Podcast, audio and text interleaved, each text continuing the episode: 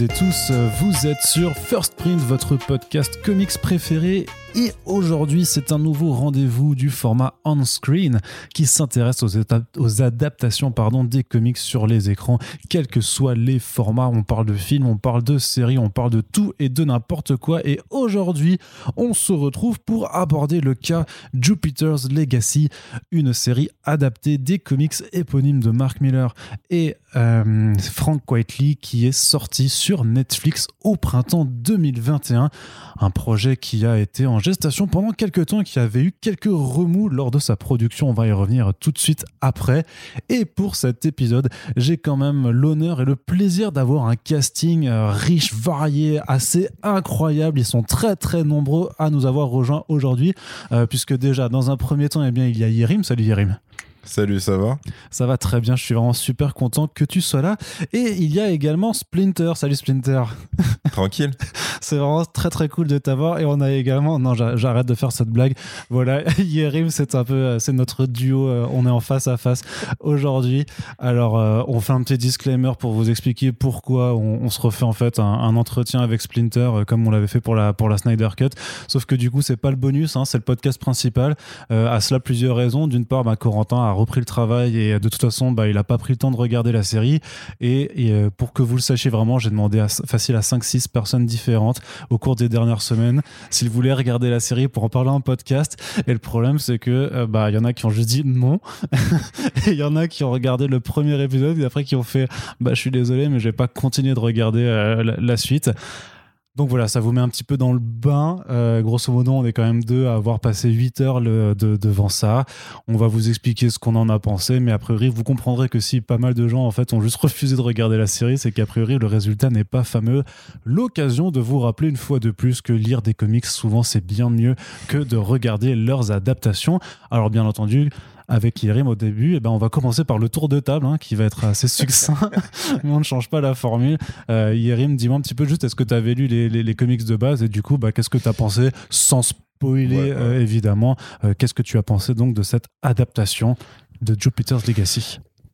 Alors, j'avais lu les comics de base, mais pas du tout en entier. Donc c'était pas. Euh, en gros, c'est je sais pas, j'ai eu une espèce de période où où en gros j'ai découvert Marc Millar, j'ai une espèce de boulimie machin. Ouais. Et euh, c'était peut-être euh, parce qu'après tu m'as dit ouais j'aurais dû persévérer etc. Donc c'est peut-être une erreur, mais en fait c'était celui qui m'a le moins intéressé quand je me suis mangé. Mais c'était vraiment beaucoup de trucs de Millar en même temps, donc c'est le truc qui me paraissait le plus classique, donc ça m'a moins ah, parlé, tu vois. Moi, ça marrant que d'autres. Euh, bon après ouais faut préciser que Millard c'est quand même le gars qui te fait des des pitchs à chaque fois très chez père et tout. Et là en gros ça m'avait moins marqué sur le côté euh, ok ça va trancher avec le reste des comics. En gros c'était pour ça. Donc j'avais pas persévéré dedans. Euh, donc j'ai pas pas spécialement de rapport affectif avec les comics. Mais par contre c'est juste que ouais dans cette période ça ça m'avait pas intéressé. En revanche disons que le côté adaptation, même avec euh, mon manque d'intérêt pour euh, le matériel de base, euh, c'est oui, c'est très compliqué de, dire que l'adaptation est au niveau, même pour un mec comme moi qui n'a pas spécialement adhéré à 300% aux comics. Donc, donc ça, c'est pour la partie vraiment purement adaptation. Et maintenant, cette première saison, euh, bah, pour moi c'est vraiment catastrophique. Enfin c'est un truc enfin c'est catastrophique. Non c'est juste que c'est très inintéressant. C'est mm. vraiment un truc où euh, euh, ça pêche pour moi en termes d'écriture. Après je pense c'est plus toi qui va entrer dans le détail de du côté étiré qu'ils ont qu'ils ont fait par rapport à l'histoire de base. Je trouve aussi que là pour le coup ça se voit qu'ils voulaient pas mettre non plus beaucoup beaucoup de thunes dans à peu près tout. cest à la fois euh, à la fois les décors, à la fois les effets spéciaux, les enfin les, rares scènes de combat. Pour moi, c'est c'est de la télé, mais c'est pas de la télé euh, de 2021, c'est de la télé euh, des, des, années 2000 voire 90 en fait. C'est vraiment mm. des des trucs où tu dis je sais enfin je sais pas, c'est quand même Netflix, c'est quand même des gens qui ont de la thune. Bah, c'est le premier, c'est pas normal. ouais, c'est pas normal de, de brader un truc comme ça. Il y a, euh, pour l'instant en tout cas, euh, un seul, euh, où on peut dire bon, Black Star, le, un des méchants, on va dire ça comme ça, qui est un euh, non-humain, enfin un méta-humain, qui est une créature, on va dire. Je trouve que vraiment le rendu de son physique à l'écran, c'est euh, pour moi c'est ouais c'est c'est du Lois et Clark quoi. C'est vraiment un truc des années 90. euh, de, où tu vois le- l'acteur avec du carton pâte, avec des trucs un peu pétés et tout. Et honnêtement, quand c'est des séries euh, de. C'est quoi C'est la CW qui fait Arrow et compagnie? Ouais. Voilà. Quand t'as ça, et où en fait tu comprends que les mecs ont assumé le côté à la fois kitsch, et en fait, honnêtement, le côté nul du truc, en s'en amusant eux-mêmes. Parce que Legends of Tomorrow, d'après ce que j'ai capté, c'est un petit peu ça. C'est Ouais. les mecs qui Bah, vraiment se disent écoutez, on sait qu'on fait à peu près tout et n'importe quoi ici. Venez, on freestyle tous ensemble et c'est pas grave. Sauf que là, toute la série, du premier jusqu'au dernier épisode, se prend très au sérieux quand même. Mm. C'est vraiment un truc où. euh, Faut savoir que, tu sais que Mark Miller avait quand même dit de mémoire en, en, en interview que il- ou alors il avait déclaré sur ses réseaux sociaux qu'il considérait que c'était un peu son, son Watchman. Que- Mais que- il parle de l'adaptation. de l'adaptation, ouais, non. de ouais. ouais, Après, c'est Mark Millar. c'est vrai C'est Mark aussi Millar. Il- lui, pour le coup, c'est un peu. euh, Tu sens que le mec, quand il a vu euh, Stanley faire des caméos, il s'est dit putain, il faut que je fasse ça dans ma vie, tu vois. Sauf que ça marche pas exactement comme ça. Que concrètement, ces adaptations, pour l'instant, à l'écran, c'est il y en a que deux qui sont bonnes. C'est Kick-Ass le premier et Kingsman le premier. Ouais. Et encore Kingsman, il y en a qui vont dire non, on trouve que c'est de la merde. Moi, je Ah trouve si, que- c'est vachement. Surtout, moi, je trouve que ça se tient et surtout ça étoffe ce qu'il avait fait en BD. Ouais, ça, parce parce que que la, c'était la BD, pas ouf du tout. pour le coup, la BD est vraiment pas ouf, alors ça. que le film avait un, un certain intérêt parce que le réalisateur y a C'est apporté ça. euh, quelque chose. Et après, par contre, oui, c'est un mec qui a fait, qui a multiplié des effets d'annonce de fou furieux en disant oui, euh, Brad Pitt va faire Nemesis, ça va être incroyable. Enfin, il a fait tellement d'effets d'annonce de merde et où tu sens qu'il le veut, tu vois, il veut son truc, que là, il est juste content parce qu'il a marqué Millar World au début de chaque épisode ou Millar Vert, je sais plus comment. Millar il, World, ouais. Millar World. Et qu'en fait, c'est juste euh, sa boîte de prod et qu'en fait, il a juste fait un coup en vendant à Netflix. Mais là, pour l'instant, Tu sais que c'est même pas qu'il a vraiment vendu à Netflix, c'est que Netflix l'a acheté, l'a, a racheté tout son univers. En fait, c'est lui-même. Je veux dire que Mark Millar est- Mm. est une propriété Est une Netflix, propriété en fait, Netflix. en vrai. Mais En plus, ça, ça c'est vraiment. Parce qu'ils créent plus que on pour eux pourra en parler à la fin, mais Mm. ça, c'est vraiment très con et dommage parce qu'en fait, c'est un des mecs pour moi les moins compatibles avec euh, ce que fait Netflix, pour le coup. C'est quand même un mec qui kiffe à mort la provoque gratuite. Et eux, ils sont pas du tout, mais pas du tout. Enfin, t'imagines un Nemesis produit par Netflix? Bah, c'est compliqué. C'est très compliqué quand même. Et puis en plus, il y a eu des avancées particulièrement sur ce projet dont on a parlé récemment au podcast avec euh, la scénariste Emerald Fennell, tu sais, qui fait euh, euh, Young Promising Woman, euh, en fait, qui sera du Mhm. coup la, qui, qui a réécrit le script de sur Nemesis. C'est Ok. Et du coup, bah, on disait que c'était très bizarre d'avoir une autrice qui était assez, euh, en plus, engagée sur les questions de féminité, euh, de féminisme, sur un bouquin qui n'a aucun personnage féminin euh, à Déjà, il l'intérieur. n'y en a vois, aucun. Et euh, les. Peut-être on va préciser pour ceux qui voient pas du tout. Nemesis, c'est un énième pitch où tu dis putain, c'est génial. Un truc à la Millar, Millar, clairement. En gros, le mec s'est dit et si jamais le Joker et Batman, c'était la même personne? Mm. Donc, un multimilliardaire, mais qui veut juste faire le mal Mm. et s'éclater en le faisant. Et c'est vrai que ce qui monte comme coup, alors oui, il y a des trucs où il tue plein de gens, machin, mais il y a quand même ce truc, il me semble, à la fin, où euh, il force. euh, en gros, il a son équivalent euh, du commissaire Gordon, on va dire, qui est son opposé. Il piège les deux enfants de ce commissaire pour qu'en fait la fille soit enceinte du frère. Enfin, c'est quand même assez horrible.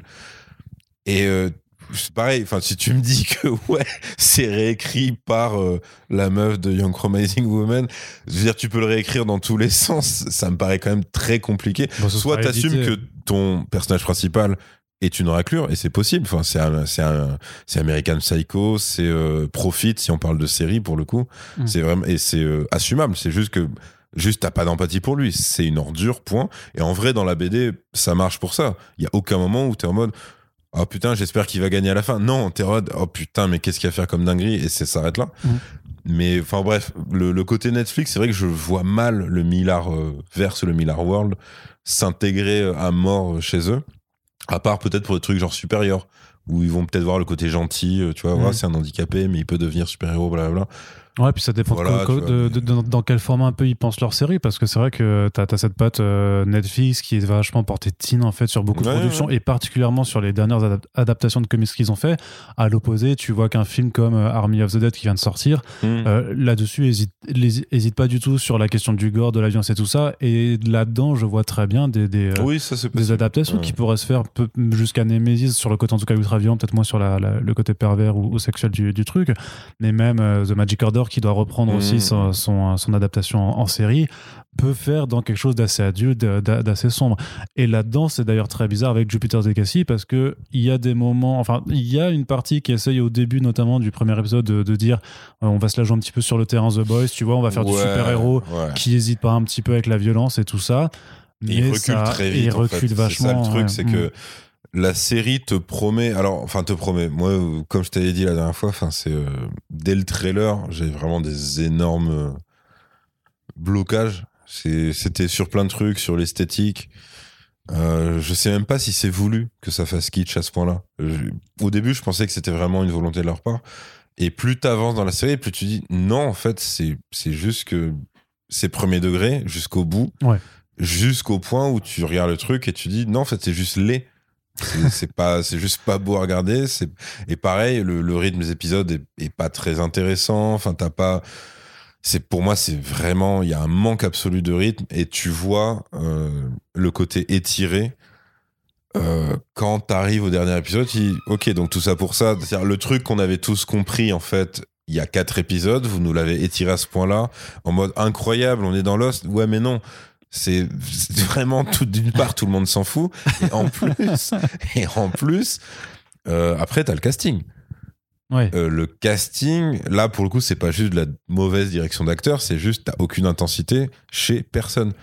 Tu sors de la série tu sors de la saison 1 tu retiens aucun personnage. Il y en a aucun je veux dire même dans les importants à la limite le pire c'est que allez on va dire dans les flashbacks tu peux retenir euh, le principal le daron Josh Duhamel, du voilà, Josh Duhamel et euh, le, le blond. hein. Ouais, George. Voilà, George.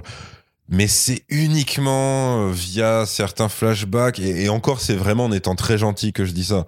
Mais en vrai non, enfin il y a pas que ce soit euh, le fils de George, que ce soit la fille euh, de Josh Duhamel, Hmm. mais vraiment enfin et alors le fils, il est transparent, c'est incroyable alors que même moi qui ai pas fini les comics, c'est un mec qui est censé être quand même assez central.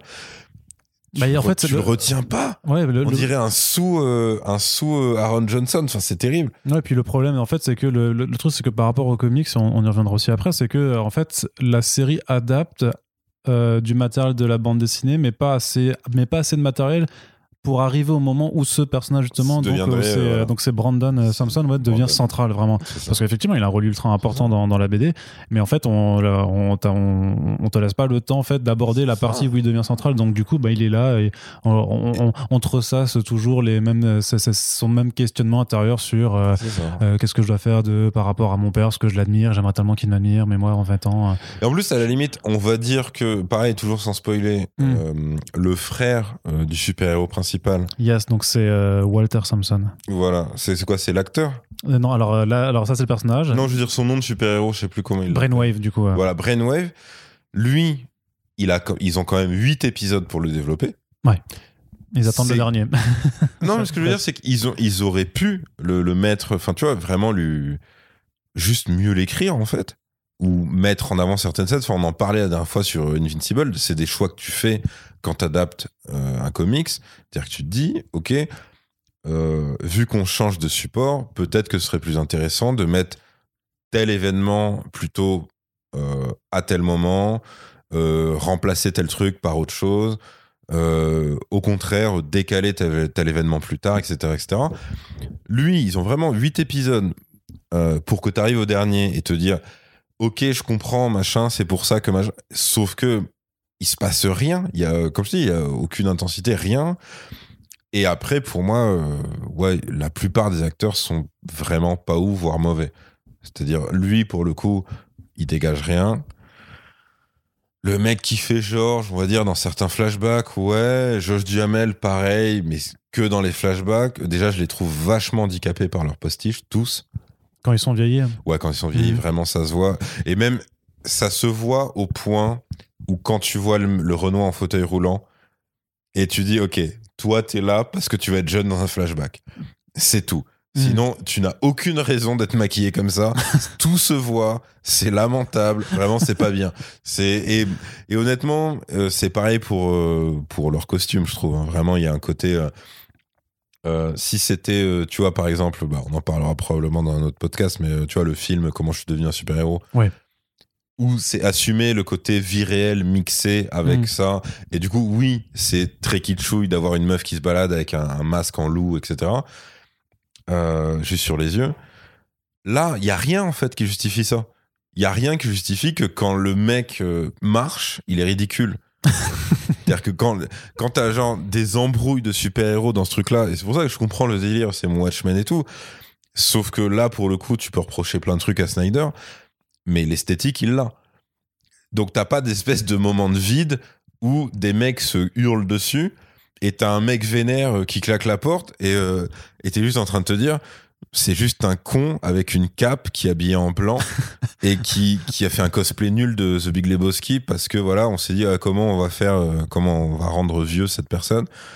On va dire qu'il a des cheveux blancs longs et une mini baba bah ok c'est génial. Enfin c'est c'est encore pire pour sa femme qui est qui n'est même pas maquillée qui a exactement la même gueule que dans les flashbacks mais quelqu'un s'est dit à un moment si elle a les cheveux blancs quelque part ça veut dire qu'elle a vieilli enfin tout vraiment tout est tout est assez abusé et à la limite euh, si je connaissais pas les comics je te dirais que euh, leurs enfants de l'autre côté m'intéressent plus en gros euh, la fille qui part en couille et et euh, le fils de Georges le, le Renoir enfin le Ouais. métis pour le coup Ouais, du coup, qui a, qui a changé du coup par rapport au comics. ouais qui a complètement coup, ouais. changé bah eux à la limite parce que eux aussi deviennent euh, central, euh, Voilà. centraux à. Normalement, hein. Ouais, normalement, mais clairement. c'est c'est pareil. Ça, c'est un truc. Oui, il te place le truc dans le dernier épisode, Ouais. mais qui ne veut rien dire. Si, si tu connais pas les comics, tu dis ouais, bah il a fait un casse quoi, Mm. et elle a aidé. Fin. Et après, pareil, euh, je trouve que le, les deux sont. Ça, c'est uniquement le- les personnages en fait qui les sauvent, mais euh, je les trouve vraiment mal écrits aussi. Le, le côté euh, un peu, tu vois, destroy de la meuf, euh, autodestructrice, tout ce que tu veux. C'est quand même euh, de l'autodestruction euh, Disney Channel, quoi. C'est quand Ouais. même. euh, oh là là, tu te fais du mal. Ouais.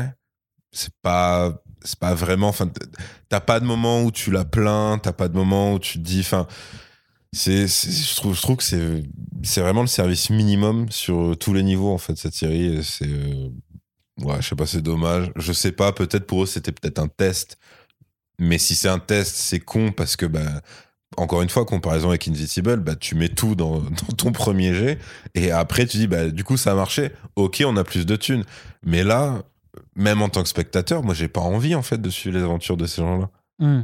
ça m'intéresse vraiment pas. J'ai vraiment, euh, j'ai vraiment l'esthétique. euh, euh, comme je t'ai dit, euh, même sans être méchant, le côté série de super-héros des années 90, série live, donc vraiment le pire du pire, ou euh, pour moi, c'est ouais, c'est du Iron Fist. euh, Ouais. c'est vraiment ça, c'est ce niveau-là. C'est même pas Jessica Jones. C'est vraiment un truc où tu dis, d'accord, ces personnages existent, c'est tout. Voilà. Ouais. On reconnaît, on reconnaît que vous existez. Voilà, c'est bien. Ouais. Après, il y, a- il y a pas mal de points de vue sur lesquels euh, je te rejoins complètement, euh, même si c'est vrai que je suis obligé de, de- de commencer à, à- à assumer ma, mon, mon côté bipolaire là-dessus, puisque quand j'ai fait, parce que donc j'ai aussi fait une, critique écrite euh, de, de ça sur, sur le site comicsblog.fr, et alors de mémoire, je crois que je lui ai quand même mis une note très, très gentille. euh, de, qui est de, de 3 étoiles sur 5 quand même, c'est-à-dire que c'est Ouais. quand même plus que la moyenne parce que j'ai vraiment une approche où j'essaie toujours quand même d'essayer de, voir euh, le bon côté des choses et de voir aussi de, comprendre la démarche de voir et, pas, et de forcément de regarder par rapport aux comics ce qui a été fait Mmh. et là si tu veux il y a deux choses sur lesquelles j'étais quand même euh, plutôt euh, conciliant, enfin dans le sens où je reconnais ce qu'ils ont fait, c'est que d'une part euh, les comics de, de Miller vont très vite euh, en Mm. fait et, euh, et je comprends que tu vois quand tu fais une adaptation euh, tu vas développer une histoire, mais avec un médium différent qui répond à des codes de narration différents et une construction différente.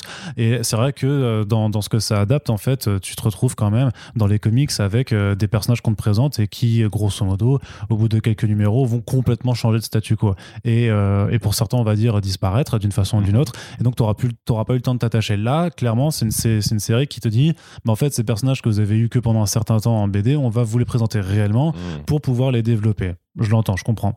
Euh, l'autre truc sur lequel euh, je suis conscient aussi, c'est par rapport à la thématique, euh, qui est quand même d'opposer une certaine vision de super-héros qui apparaissent dans les années 30 lors de leur expédition, qui sont vraiment une incarnation de ces super-héros à l'ancienne, Golden Age, tout ça, et de voir, voilà, par opposition, la nouvelle génération, qu'est-ce qu'elle retient de ça, à quel point l'héritage, justement, la legacy de ses parents super-héroïques pèse. Donc il y a vraiment ce conflit idéologique entre voilà est-ce qu'on est là pour servir la population ou est-ce qu'on est là plutôt pour imposer mm. euh, nos, nos, lois grâce à, grâce au pouvoir qu'on a. C'est aussi pour ça je pense qu'il a il fait ses références à Watchmen et tout ça. Après c'est des thématiques que Mark Miller n'a pas inventées. On a Kingdom Come, on a Watchmen, enfin on a tout un tas d'autres exemples qui montrent que ces choses-là ont été largement abordées euh, dans le super-héros et donc euh, ça ça va ça va très très rapidement trouver ses limites dans le sens où euh, bah, il y a beaucoup de redites, si tu veux. Et euh, un exemple typique, c'est le, code de Walter Sampson. Tu sais, euh, genre quand ils, sont, quand ils deviennent des, super-héros, ils vont obéir à un code. Et ah notamment le code qui sera. De, Utopian, qui leur dit voilà, on ne doit pas intervenir. sur la politique. Ça, ça, donc on ne doit pas intervenir en politique et on ne doit pas tuer. On doit juste sauver. Voilà. Et euh, le, problème, c'est qu'à partir du moment où effectivement on va continuer de discuter de ça et tu vas avoir cinq fois par épisode Utopian qui va dire non, non, mais le code, le code, il faut pas tuer, il faut pas ça, un truc. Et que trois épisodes après, on est encore en train de dire oui, mais quand même le code, tu vois. Et que tu as d'autres qui se font oui, mais les temps ont changé. Est-ce qu'on n'est pas tous un petit peu de. On n'est plus blanc ou noir. Hein, maintenant, on est tous un peu dans des niveaux de gris. On a compris. Et pour la caractérisation des personnages, c'est pareil. Euh, pour, pour, pour la question de la fille de Chloé on a compris que tu étais un peu perdu dans ta vie. On n'a pas besoin de te voir cinq fois dans cinq scènes différentes, boire de l'alcool et te t'enfiler un peu de coke et, euh, Mais surtout que c'est en plus c'est à la Netflix, c'est-à-dire que c'est c'est pas euh, pour moi elle est, comme je dis pour moi elle est encore en dessous de Jessica Jones. Ah même dans la représentation de la défiance de, la meuf. oui, bah, dans le côté paumé, parce que c'est ah, c'est filmé de manière, faut que ce soit acceptable, quoi. Tu vois. Ah oui, donc vraiment, parce que même ces footing shotos où on est censé croire qu'elle fait du, du, du entrevue, tu vois, mais en fait, euh, oh là là, c'est juste méga clean. ouais, c'est du vogue. En vrai, c'est juste du vogue, mais que, mais sous, euh, sous, sous quoi, tu vois. C'est donc c'est un peu un peu curieux. Enfin, ça trouve très rapidement ses limites. Et le troisième aspect, par contre, sur lequel euh, je trouve que c'était plutôt cool, même si ça a également ses limites, c'est que ils ont quand même fait un effort, on va dire, tu sais, dans le production design, parce que les acteurs ressemblent vraiment à leur contrepartie comics par rapport au, dessin de Frank Whiteley. Vraiment, franchement. Alors, je suis d'accord, mais pour moi, ils, y ressemblent comme un cosplay y ressemble, en fait. C'est ça le problème. y a des, moi, je dirais, je serais plus méchant dans ce cas, je dirais qu'il y a des cosplays qui seront plus réussis. Mais du, du, enfin, Duhamel a vraiment la gueule du Utopian euh, vieux. Ça, ben, ben, Burns, il a vraiment la tête de, de Brainwave. Chloé, elle est ultra bien castée d'un point de vue physique, elle ressemble vachement à, ce que dessinait euh, Whiteley, même si elle a des sourcils, alors que dans, la BD, je crois qu'elle en a, enfin, elle en a très peu ou, pas. Euh, par contre, après, euh, le niveau de l'acting est pas, est pas forcément, pas forcément le même. Et par contre, vrai point positif, euh, le générique avec des dessins euh, de, mmh. Jock qui sont plutôt cool et même le générique tu vois parce que c'est euh, il y a encore le nom de Steven D. Knight alors qu'il a quitté la production pendant le tournage de, la saison 1 donc ils ont quand même ils ont quand même laissé le nom et c'est vrai que la, la, juste la première réflexion que je me suis fait le générique est plutôt cool avec les images et tout Steven D. Knight et en fait c'était le générique de Daredevil saison aussi qui avait qui, aussi, qui donnait un petit peu l'ambiance aussi parce que t'avais une jolie musique et un, et un joli visuel et après c'est après que, que, les choses se gâtent quoi et donc, donc voilà, donc c'est pour ça que j'étais, euh, c'est vrai que j'étais assez conciliant au final à essayer de voir tout ce qui collait ou en tout cas où je voulais vraiment comprendre la démarche. Maintenant, tu vois, il y a deux semaines qui ont passé depuis que c'est sorti et que j'ai, moi, j'ai binge. Et que plus personne n'en parle. Et que voilà, et le truc, c'est qu'en fait, je me dis, maintenant, tu vois, je me dis, mais j'ai même pas envie de, de, de, regarder le truc une nouvelle fois, tu vois, pour essayer ah de, Et je me dis vraiment, non, mais c'est vrai qu'en fait, moi je l'ai fait parce que je l'ai fait pour le taf, en fait, et parce que j'ai regardé en, en, avance, tu vois. Donc il y a, y a, aussi toujours un petit peu cette excitation, on va dire, de, découvrir le truc mmh. avant tout le monde. Mais passer ça, en fait, euh, c'est ça, c'est. Quelle angoisse, ça. T'as, euh, parce que c'est pareil, du coup, je, je l'ai, je l'ai un peu d'abord regardé pour un article et tout. Et euh, Ah, c'est pour ça, en fait, nous, on l'a juste fait ouais, parce qu'il y avait du travail voilà, à côté. Si, hein. on est vraiment honnête et tout, c'est vrai que c'est en fait 100% pour le taf. je sais pas si euh, en dehors de ça, enfin, je pense par curiosité quand même, j'aurais, maté, euh, je pense, un épisode ou deux, mais je sais pas si j'aurais maté les 8, honnêtement. Hmm. Parce que t'as. Le premier Le épisode. premier, ouais, mais dès que. Je pense qu'à partir du troisième, où tu dis, d'accord, donc ça, ça va être ce rythme-là. Ouais. Et Surtout, il ouais. se passera plus rien en fait dans, dans cet univers. Enfin, tu vois, euh, l'évolution des personnages euh, est méga laborieuse et et je trouve pas, pour le coup, je trouve pas que ce soit une bonne adaptation à ce niveau-là en termes d'écriture. C'est-à-dire que je trouve qu'ils ont pas spécialement fait euh, des bons choix stratégiques pour une série, pour une série de 8 épisodes. Et alors c'est pareil, euh, c'est, je trouve que c'est horrible euh, en termes de timing de sortie d'avoir euh, euh, l'enchaînement, euh, les séries Marvel Studios, Invincible, qui met en fait la pâtée à tout le monde. Ouais. Et ensuite ça, c'est-à-dire où tu dis, finalement, même les séries Marvel Studios que j'aimais pas, c'était pas si mal par rapport à ça, parce que ça faisait vraiment moins carton-pâte, mais vraiment. Euh, et pourtant, ils ont pas les meilleurs costumes, loin de là. Et, euh, juste, c'est- mieux maîtrisé, en fait. C'est surtout ça. C'est-à-dire que là, t'as l'impression... Ouais, comme je ah, pour moi, dès l'épisode 3, tu t'enfonces dans un truc feuilleton à l'ancienne avec des mecs en costume. Et, euh, même la promesse, même du pitch de base, qui était effectivement le côté même du titre, on va dire. Euh, le, je vais pas dire le clash, mais on va dire le, le choc des générations, Ouais, c'est tu ça, vois, ouais. des darons super-héros et de leurs enfants, n'est pas du tout assumé. Parce que au final, t'as quoi? Deux trois scènes où le fils effectivement euh, tu veux même pas dire qu'il se rebelle parce que c'est pas encore là Non. euh, c'est juste que oui, il a des questionnements. Euh, le père est en mode daron relou. Et La mère hésite un peu, La, la mère, mère est un hésite peu un entre les peu. deux, elle est plus Mm. conciliante, machin. Donc en fait, c'est vraiment un cadre que tu as vu dans 10 000 autres séries et 10 000 autres films. Et surtout, euh, ils exploitent pas tous les autres, en fait. C'est-à-dire tous les autres jeunes, entre guillemets, Mm. à part euh, l'archétype total de la fille euh, qui, est- qui s'est enfoncée dans la drogue, etc., machin, qui est évidemment... euh, alors après, c'est pas de leur faute, ils ont suivi, comme tu as dit, le look de la BD. Mais qui du coup devient un cliché absolu parce que forcément, elle s'est coupé les cheveux courts, les cheveux teints en noir noir, le côté un peu rock, euh, machin truc. Euh, le l'autre l'autre fils euh, de Georges euh, qui est euh, on va dire en mode système D, embrouille, arnaque, vol. Hutch, ouais, donc c'est Hutch, je crois, son, son surnom de mémoire. ouais. Euh, en fait t'as pas le choc des générations. Tu l'as pas en fait dans cette saison-là. Bah, pas pas Ils te le vendent, ils te le vendent à mort, mais en fait, même, même la discussion euh, de. Alors c'est pareil, je, je vais pas avoir son nom. euh, la fille euh, du Renoir en fauteuil roulant. Ouais, c'est Petra, je crois. Voilà. C'est en fait sa, enfin, sa discussion et sa position par rapport à ce qu'elle veut faire, ce qu'elle doit faire, ses questionnements, tout est très normal. Enfin, il y a, pas du tout ce truc d'opposition de ouais, mais nous, euh, on est plus dur ou moins dur que vous, on, en a marre du code et tout. C'est plus des ouais, je, suis en train de me, demander ouais, est-ce que suivre le code finalement, c'est, c'est tout? Genre là, tu dis ouais, enfin c'est forcément c'est chiant. Et en plus, euh, bah, euh, qui, a demandé ça? Moi, en fait, déjà, je trouve que c'est compliqué de renouveler. Enfin, c'est compliqué. Euh, c'est compliqué pour les grosses boîtes de prod, donc Netflix, entre autres, de renouveler le genre super-héros.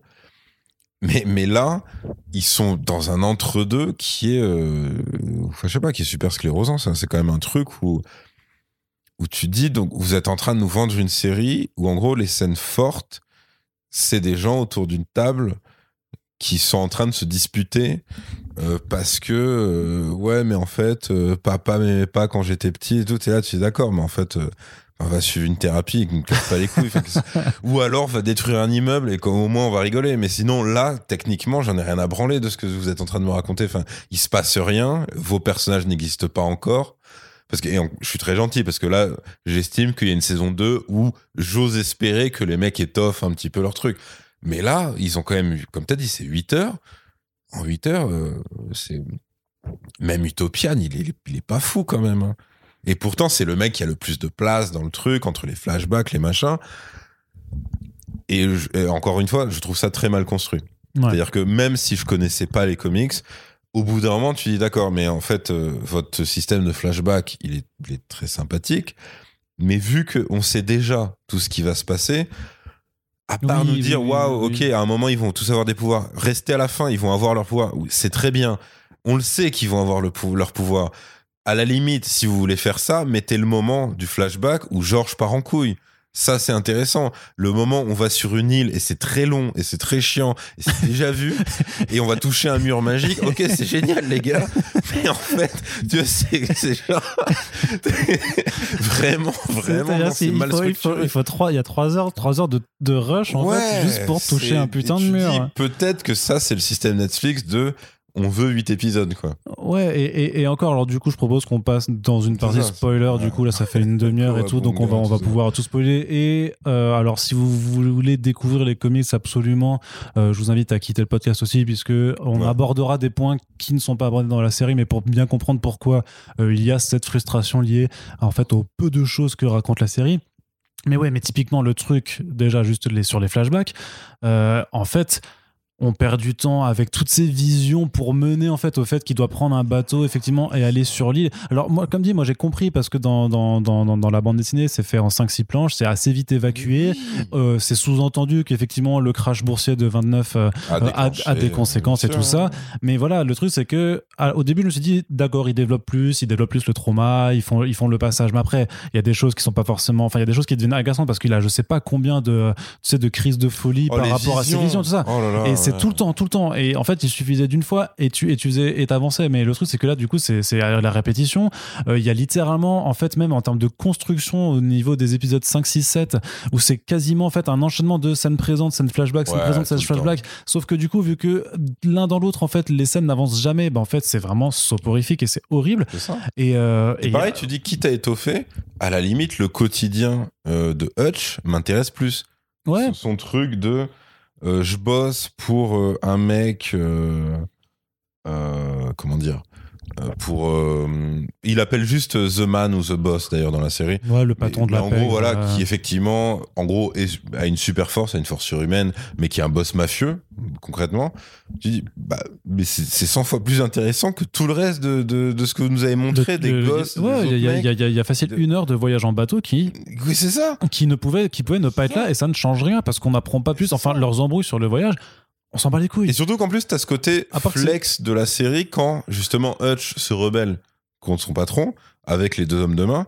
Claude, ouais, au final, j'aurais pu faire ça, machin truc. Euh, Donc parce que donc il a son, euh, Son bâton son magique. bâton magique, Ouais, on ouais. va dire ça comme ça. Et en gros, euh, qui, qui quand il dit non mais en fait euh, personne, enfin vous n'avez pas compris, c'est moi je le commande vraiment même à distance. Donc euh, quand il fait son fameux truc de le lieu c'est le cœur du boss. Tac, le bâton disparaît, il réapparaît ensanglanté. Tu dis d'accord, ok, donc tu peux faire ça et tout. Et tu dis ok, ça c'est stylé, mais c'est méga frustrant parce que du coup tu te dis ça tu me le mets dans une autre série et je me dis ok, c'est il se passe tellement de trucs en même temps que j'ai pas le temps de me dire oui mais en fait j'aurais préféré vraiment avoir beaucoup plus de scènes avec euh, avec toi, ce pouvoir là et les missions que tu as pu faire dans le passé parce que Mm. vu qu'apparemment il bosse pour ce mec régulièrement depuis de longues années ça m'intéresse, mais 100 fois plus qu'effectivement, comme tu dis, les flashbacks en bateau, les visions nulles. le, surtout qu'en plus, avant le bateau, il y a quand même et le premier aller-retour au- dans le sud qui sert à rien. ouais. Juste pour qu'il ait la Pour vision avec. moulin. le- et voilà, ouais. avec, avec le mec de That 70 Show euh, qui se tire une balle dans la tête devant lui et que là, tu dis, ok. Donc c'était juste pour que tu aies la vision de la table. C'est c'est uniquement pour ça. Genre, Oui. vous avez perdu techniquement 30 minutes juste pour ça. Et, tu sais, et- et. Jean, et Jean- ce, ce- ce- ce conflit à rallonge aussi avec le fantôme de son père, du coup, qui le hante. Oh là là. Genre qui oui. revient, qui revient, qui revient et qui, qui n'apporte pas grand chose à part juste le, le fait que oui, il est traumatisé et il y a quelque chose qui, qui guide ton traumatisme. Et en plus, euh, grosse facilité. Pour le coup, ça, ça c'est pas euh, un truc de mauvaise adaptation, de bonne adaptation, c'est Combien de fois t'as- grosse facilité d'écriture d'avoir. Je vois le fantôme de mon père une fois, deux fois, vingt fois. Ouais. Avec le même truc à chaque et combien fois. de fois, tu sais, il fait genre shut up, shut up, et tout le monde dit ah, mais à qui il parle, mais à qui Oh il parle, là, mais ouais. et ça, et ça c'est vraiment insupportable. Et en vrai, euh, pour moi, il- tout ça tenait en un seul épisode. Tu faisais un épisode de 40 minutes qui faisait un flashback là-dessus. flashback entier. Tu vois, et comme ça, tu perdais pas de temps. Et ça, je pense qu'ils ont vraiment fait, ouais, une. Ouais, ils ont euh, étiré, ils ont étiré. Tu sens que et tu sens que la série se prend pour pour ce qu'elle est pas en fait parce que quand ils font ce truc là, tu sens qu'ils ils surjouent le côté ouais c'est mystique et tout, c'est tellement profond et tout. Là tu fais bon déjà malheureusement euh, c'est triste pour vous mais en fait Lost est vraiment passé il y a très longtemps dans le côté île mystérieuse mystique.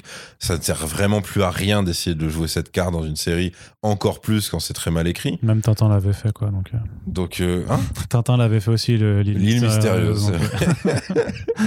Mais donc, t'as ça. Et puis, t'as as le. Même ce qu'ils. Même leur univers, je le trouve. Si, si tu connais pas les comics, leur univers, je le trouve mal expliqué. Parce que quand on te dit, OK, donc l'origine des pouvoirs, c'est ça. Très bien. Alors, qu'est-ce qui explique vos méchants? Qu'est-ce qui explique qu'il y a un connard qui explique qu'en fait, il a acheté un van à un magicien et que. Tout ça, c'est quoi? Si vraiment t'es censé tout nous expliquer dans ta première saison, et vous avez le temps, il y a huit épisodes d'une heure. hmm, Donc c'est quoi? Vous nous avez juste dit à la fin, ouais, en fait, les cinq connards ou les six, ils ont, euh, des- ils ont obtenu leur pouvoir par là. Ok, très bien, génial. Et tous les autres, alors? C'est- pas tous des enfants de partouze, on est d'accord. Donc qu'est-ce qui s'est passé? Pourquoi vous le dites pas? Parce que nous, ok, même moi qui n'ai pas fini le comic, oh, c'est c'est expliqué, il y a pas de souci, c'est un univers cohérent. Là, leur univers est toujours pas cohérent. Ils ont fait une saison entière. C'est la définition d'un truc loupé, enfin c'est Mhm. ou ou euh, incomplet, on va dire. Ouais, ouais, puis, puis euh, ensuite, en plus des flashbacks, donc ça c'est vraiment la partie flashback qui, qui pose problème, t'as aussi alors cette intrigue à rallonge sur l'enquête, euh, sur euh, du Oh coup là. sur euh, parce que du coup Qui est le fameux, oui, le, clone, tout ça. Oh là Voilà, là. tu sais, parce que grosso modo, c'est vrai que là, t'as, t'as quand même, enfin justement, quand tu disais, même si j'avais pas fait ça pour le taf, est-ce que j'aurais regardé le premier épisode? Effectivement, le premier épisode, oui. il, il donne beaucoup de choses, mine de rien, c'est là où t'auras le Avec plus. des réserves, hein. vraiment Oui. le look de Black Star, pour moi, il y a déjà un énorme problème. Mais au moins, t'as quand Et même. la baston, la mise en scène de la baston, ouais, il y a quand même ce truc où tu dis, ok, euh, mais t'as vous quand même. voulez pas euh, vous payer des chorégraphes en fait. Ouais, bah, mais t'as, mais t'as quand même cette scène de baston qui, pour le coup, est reprise telle quelle quasiment des, Ouais. des comics où c'est sur une colline qui, du coup, euh, euh, bah, quand tu le fais en live action, euh, ça se voit que c'est pas une vraie colline et que t'as, as des fonds très, très, très chelous, quoi. Mais voilà, le truc, c'est que normalement, Black Star se fait, se fait, euh, voilà, il se fait, il se fait avoir. Euh, il, se fait, il, se, il se fait même pas exploser, il se fait juste euh, de mémoire, il se fait interner. Enfin, il, il lui arrive pas ça, justement. Mm. Alors que là, c'est là, du coup, fin du premier épisode, scission directe avec, avec les comics pour rallonger en fait l'intrigue, qui est de d'avoir donc justement donc le fils Samson qui va mettre une grosse patate dans la tête de Black Star et lui exploser la tronche. Et là, je me suis dit ah oui, effectivement, tu vois sur le côté violence, sur le côté Ouais. gore, on n'hésite pas parce que du coup, euh, l'eff- le- l'effet spécial pratique après plutôt pas mal foutu. C'est un- c'est un- c'est une bonne bouillie de, de latex quoi. Bah, je préfère la bouillie de. hum, Comment il s'appelle Euh, le, le Palpatine de Wish dans Star Wars 8. Le Palpatine. Le mec, euh, le mec en robe de chambre, là. Ah oui, euh, mince, Dark. Non, comment Non, Dark non, Plagueis, non. c'est pas Plagueis? Non, mais non, non, non. Euh, Snoke. Ah, Snoke. Voilà. pff, voilà. Snoke, tu sais, quand il a le sabre Snoke- laser Snoke qui lui, euh, qui lui fend le- la tête en deux Ouais. et qu'il y a effectivement ce gros plan sur le truc qui dégouline et tout. Ouais. Bon, après, euh, je leur demande pas d'avoir ce budget-là et tout. Mais disons, enfin, encore une fois, c'est t'as vraiment le truc où tu dis, ouais, c'est cool, mais c'est moche. Il y a, mais il y a un problème de toute façon dans, dans les scènes d'action, c'est que très souvent ils ont en fait, euh, ils utilisent, ils ont de la super vitesse, Ouais. mais la façon dont c'est montré en fait, t'as l'impression qu'il accélère pour marcher, mais que au moment de donner le coup, par contre, il revient à une vitesse normale, Normal. et ça fait trop bizarre en fait. Et Ouais. c'est vrai que la première fois j'ai pas tilté, puis après je me suis dit mais mais attends, mais c'est parce que du coup vous pouvez, vous pouvez pas filmer le, le mec qui donne un pas en en pleine vitesse euh, alors qu'il peut pas s'arrêter. Enfin c'était tu vois il y avait il y avait ce, ce, ce- genre de problème. Et donc ouais donc cette intrigue de euh, du du du du, du alors t'as le fait que Black Star meurt et que du coup ça crée le conflit entre euh, Utopian et son fils sur la Mhm. question de est-ce qu'il faut tuer ou pas qui te permet aussi à rallonge et à force de discussion en fait à amener le fait qu'il y aura une scission euh, idéologique en- entre les deux et puis après par contre tu as toute cette intrigue sur euh, parce qu'en fait on s'aperçoit que Black Star est quand même toujours enfermé en, en prison donc on se dit attends c'est quoi ce clone et tout ça de- d'où ça vient? Et donc voilà tu as toute l'intrigue pour essayer de comprendre d'où ça vient avec Qui ne En- sert à rien d'ailleurs. hein. ouais parce que Concrètement, parce qu'en en fait, ils n'ont aucune. euh, Mais en fait, ils avancent pas avant la toute fin. En fait, il y a juste à la fin où ils commencent à avoir cette, cette résolution en appelant d'au- d'autres gens pour dire faut Ouais. rentrer dans, dans, dans, dans son cerveau reconstitué. Euh, et sauf que euh, c'est du coup dans le dernier twist, épisode, voilà, c'est dans le dans le twist où on te fait croire que effectivement c'est George, mais en fait c'est pas George Ouais. qui, qui qui est là. Alors euh, à quoi ça sert au final? Bah juste effectivement à te dire que bah, en fait, mais, mais le truc c'est que ça aurait pu être résumé en trois- ça aurait pu être en trois épisodes. ouais. hein. C'est pareil. Et même ou, ou alors en sans, huit. sans la baston mentale à la con, qui ressemble d'ailleurs toujours à rien. hein, la Tu sais à, quoi m'a fait penser la baston mentale à la toute fin euh, À la baston euh, contre la dans, dans Captain Marvel, dans quand tu sais quand elle va voir euh, L'intelligence, suprême. ouais, voilà, tu vois. putain, C'est le même ouais. décor Avec vide. Et tout. Ouais, c'est le même décor un petit peu vide comme ça avec des Oui, tubes oui, de lumière ça, pour faire. Mais en fait, c'est horrible, c'est qu'ils n'arrivent pas à sortir du truc de Matrix, en fait. Ouais. C'est vraiment ce genre, ok, comment on figure ça? Bah, comme dans Matrix, ils avaient fait quoi? Un décor blanc. Ok, Ouais. génial. Voilà. Donc, on Donc, va- ils ont rajouté des colonnes. C'est cool. Bah, pour avoir des, des colonnes numériques à briser euh, au, au cas où Voilà, ça se va, mais c'est- bon, c'est pas. En plus, c'est pareil, c'est ouais, du coup, euh, on va se battre mentalement. Donc, il se passe quoi? Bah, ils se battent physiquement. Pff, c'est voilà, vraiment, il n'y a pas d'imagination là-dedans, il n'y a pas de truc. Et là, pour le coup, c'est c'est une question d'adaptation, ça. Parce que, encore une fois, évidemment qu'en comics, ça marche parce que tout marche. Il suffit d'avoir un bon dessinateur, en vrai. Si t'es pas trop con. Euh, Oui, et là pour le coup, ils ont un des meilleurs dessinateurs sur, ça, sur un vois. marché. Et le truc, c'est que par exemple, tu vois, il y a quand même des efforts tu, un peu faits sur la représentation des pouvoirs de Brainwave qui a le, en fait le pouvoir de, si tu veux, de t'emmener dans, dans des projections mentales. Donc, c'est, Oui, oui, donc, oui. donc- et le truc, c'est que dans les comics, en fait, il y, a- il y a un truc que, que la série ne peut pas faire, en fait, c'est que très souvent, en fait, ouais, ouais, ça, tu vois pas- la scène, puis t'as Brainwave qui dit non mais tu crois en fait que t'es en train de gagner. En fait Exactement. voici la, voici la réalité. Et il y a quelques passages où dans la BD t'as vraiment des moments ultra chocs parce que d'un coup en fait en un tournant Tu rebascules. tu rebascules avec un par- à parfois un truc ultra violent, ultra gore. ça. Et c'est ça qui fait la, la force du truc. Là en fait ils ils osent même pas le faire en fait. Ils le pas. font une seule fois, à la fin, quand il bute sa fille. Oui, ouais c'est c'est ça. la seule fois où ils se le permettent. Ouais et c'est c'est même pas. Alors du coup. Et en plus, c'est pareil, c'est. euh, putain, le, même la manière de filmer l'égorgement, c'est tellement l'égorgement euh, tout public. ouais. c'est. c'est- oh. ouais alors pour le coup en plus ils sacrifient un personnage qui arrive beaucoup plus tard dans la BD. Oui, non, euh, clairement, ils ont rien à foutre. Bah, ils le font, ils le font à deux reprises en fait, c'est-à-dire que t'as as ce personnage donc de, de, de, de la super euh, Mm. Euh, Télépathe, ninja, ninja, Ninja télé- télépathe, ninja télépathe. Donc j'ai pas du tout euh, pompé sur autre chose. non et qui en plus euh, tu sais quand, quand t'as sa scène quand il te la présente euh, pour quand elle assassine en fait justement les, les hommes de main là d'un Ouais. mafieux japonais. Ça fait aussi en, en gros le passage de Ronin dans, dans, dans Ouais, Avengers ouais, Endgame, tu vois. Mais, mais avec le même manque d'envie, parce que pareil aussi, Oui, en oui. termes de combat de sabre et tout ça, il y y a déjà eu mille fois mieux, mille fois mieux avant. Ah non, mais moi je te dis, honnêtement, les combats rapprochés, ça se voit qu'ils ont. euh, Pour le coup, c'est pas le savoir-faire parce que ça, tu te le payes. Ils ont pas l'envie d'y aller. Ah ouais, toi, pour toi, c'est c'est c'est Ah, c'est- c'est pas compliqué de, Mais c'est pourtant, je sais pas, un billet à un chorégraphe et tu dis Ouais, d'accord. ça c'est censé être une baston de ninja. Euh, elle est où? Elle est dans quel pays d'Asie quand elle fait ça? Parce que c'est tous des asiatiques. Elle est, elle est, elle est- non, elle est pas au au Ja- Japon. Elle est au Japon. Je crois que c'est au Japon. Elle est au Japon. Honnêtement, je veux dire, encore une fois, c'est pas. Enfin, ça me semble pas le bout du monde pour Netflix de faire ça. Et clairement, ils en ont rien à secouer. Là, les échanges ne ressemblent à rien. Les échanges de coups, le truc, c'est vraiment genre euh, les. Comme si, ouais, années 90. euh, euh, ok, elle en a fini avec homme de main numéro 1. Homme de main numéro 2 entre dans le champ. Je dis, ouais, d'accord, ok, on en est là, quoi. C'est. donc je trouve ça très compliqué. Après, du coup, le twist de fin, il arrive, mais t'en as plus rien à foutre.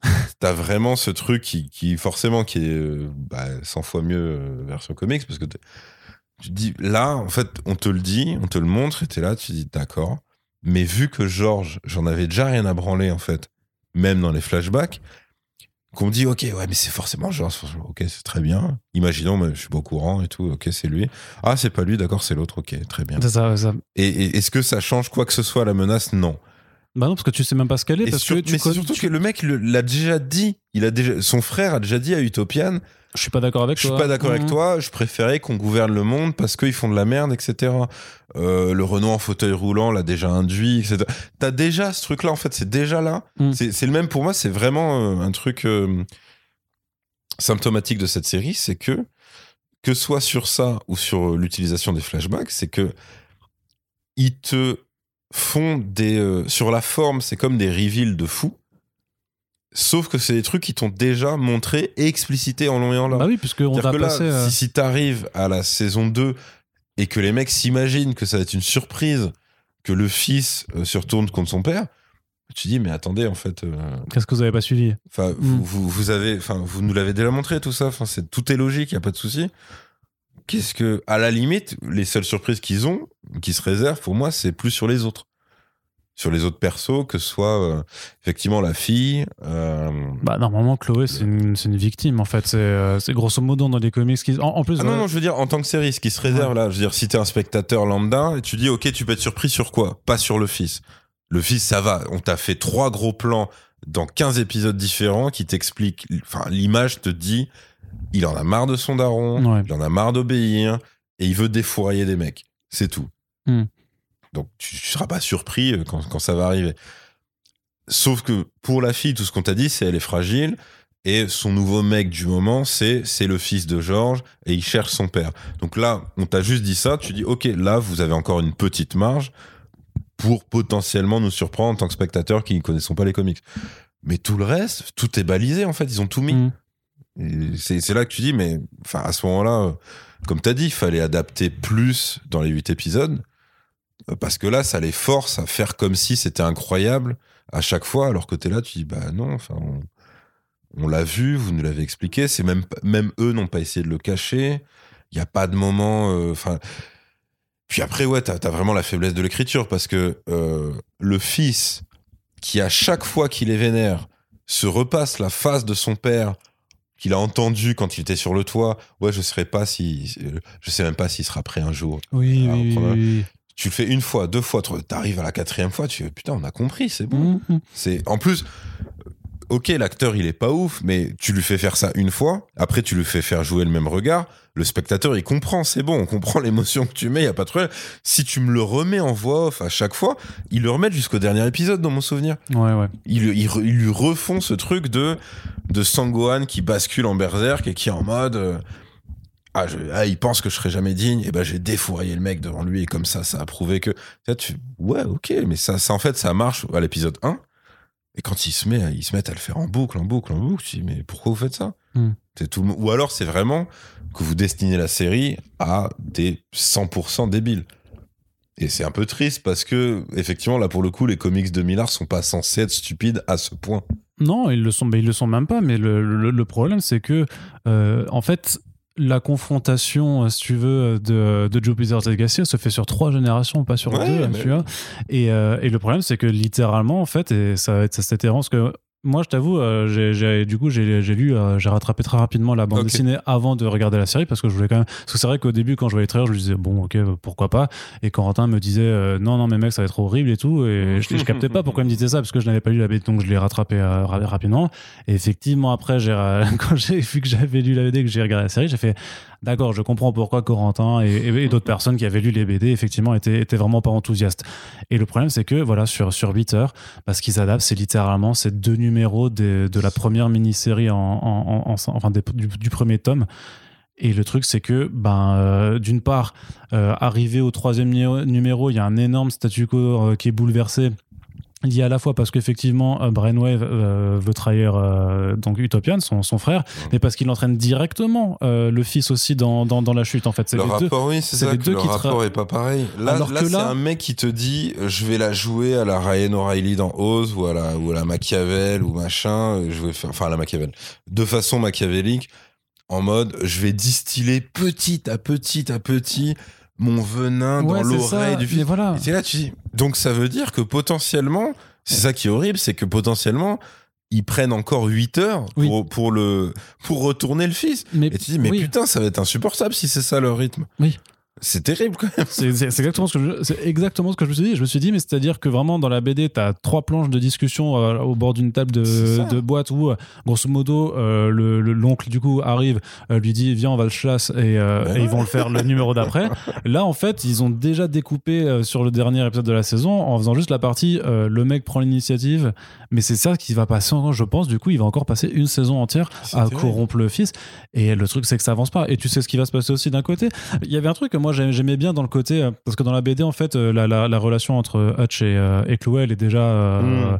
avancée. Et en fait il y a même un délire c'est que euh, Chloé est enceinte. Et donc en fait très rapidement ça change un peu la relation que, que Hutch et Chloé ont par rapport à Utopian parce que tu Utopian vient voir Hutch qui lui dit ouais t'es le fils fils d'un criminel. Par contre maintenant que tu l'as mis enceinte et tout en fait c'est Ouais. mort tu dégages je veux plus que tu lui le foutes de la merde dans, dans sa vie tu vois. Et ça, et, ça va devenir super intéressant après. Mais là c'est à dire que je comprenais l'idée de, de, de voir comment ils se rencontrent parce qu'effectivement c'est une partie qui est pas du tout abordée Oui, dans la BD vrai, et tu peux vrai. utiliser ça pour, pour, pour le raconter et ça il y a pas de Mais problème sauf que là, tu réalises que c'est aussi un étirement Ouais, parce que ouf, au de stade de, la fin de la série, Utopia n'est toujours pas au courant qu'ils sont ensemble. Il y a que il y a que la mère qui est au courant. ah ouais c'est ouais, ça, c'est ça. Ils ont même pas mis en place ce truc-là.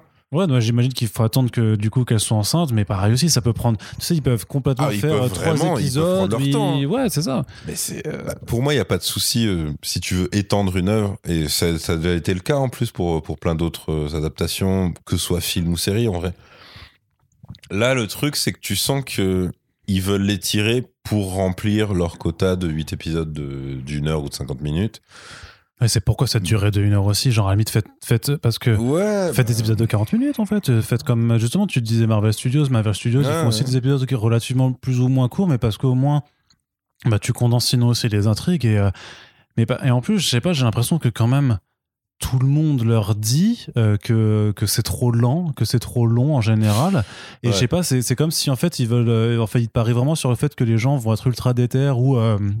Ou complétionnistes et se dire j'ai commencé une série je dois être dessus donc en fait il faut en fait Mmh. tu sais qu'on occupe les gens à être réellement le plus de temps possible sur nos séries pour pas qu'ils aillent regarder quelque chose d'autre et Oui. euh, c'est presque Mais c'est déloyal pour ça que ça, c'est le côté feuilleton.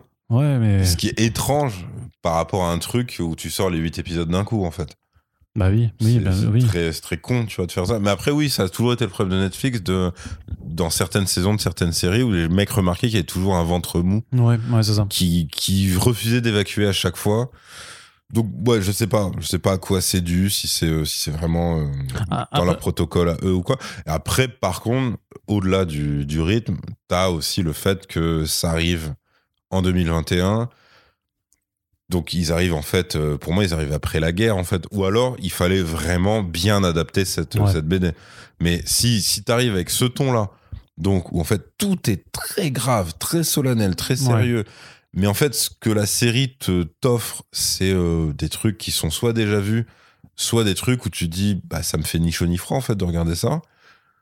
C'est c'est particulier parce que effectivement oui c'est toujours dans le truc de déconstruire euh, la figure du super-héros. Ouais. Donc ça, ok, c'est intéressant de faire ça. Mais t'arrives, euh, enfin encore une fois, t'arrives après, euh, après Kikas, après Super, après même Watchmen, euh, vu que apparemment ça a été cité en influence et tout machin. Même si, voilà, Watchmen, le film, il y a plein de trucs qui vont pas. Mais ce que je veux dire, c'est que t'es t'es pas du tout, t'es ni original, ni à l'avant-garde de quoi que ce soit, ni euh, ni intéressant au final, parce que en gros cette série, elle aurait été euh, très intéressante, mais vraiment euh, dans les années 2000. en même Parce qu'en fait, a- tout le monde aurait dit Ah ouais, putain, mais c'est vrai, on s'est jamais dit, mais si les super-héros avaient des enfants, blablabla. Là, t'arrives en 2021 avec cette thématique adaptée de cette façon-là. Tu dis, bah ok, les et gars. pourtant, mais c'est vrai que là-dessus, au moins, tard, ils ont l'originalité d'avoir des super-héros vieillissants parce que t'en as pas eu, en fait, tu- en, en vrai, dans... Alors, c'est vrai que Invincible vient de sortir et qu'on a aussi un super-héros d'avant Ouais, avec son ouais. fils, mais dans le reste du temps, on n'a jamais eu non plus de super-héros, voilà, euh, très vieux, avec le visage, euh, euh, bah, voilà, avec des, des bonnes Bah, rides, Captain des- Russie dans Black Widow. Ouais, mais voilà, mais, Voilà. mais bon, oui, euh, non, mais ça, ça, va être- pas ça aborder ça. gag, hein, voilà, tu vois, ça va faire euh, le, le- ouais, le, cliché du gros Ruskov, je sais Oh, pas voilà, ouais, c'est eux, je fais quoi Ah, je, joue pas Hellboy, pardon. Ouais, c'est ça. ça, je, je bois de la, de la vodka euh, dans, dans mon chalet Sibérie, quoi. Ça, ça va être très.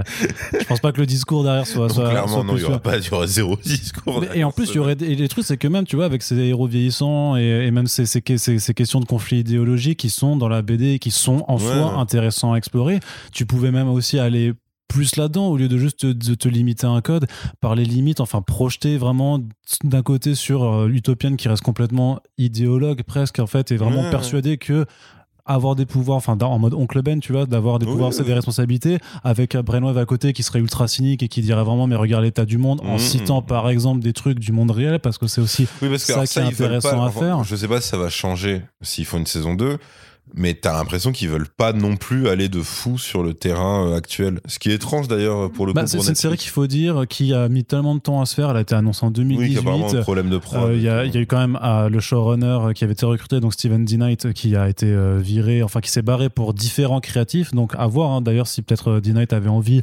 d'aborder certains sujets et qu'on ne l'a pas laissé faire.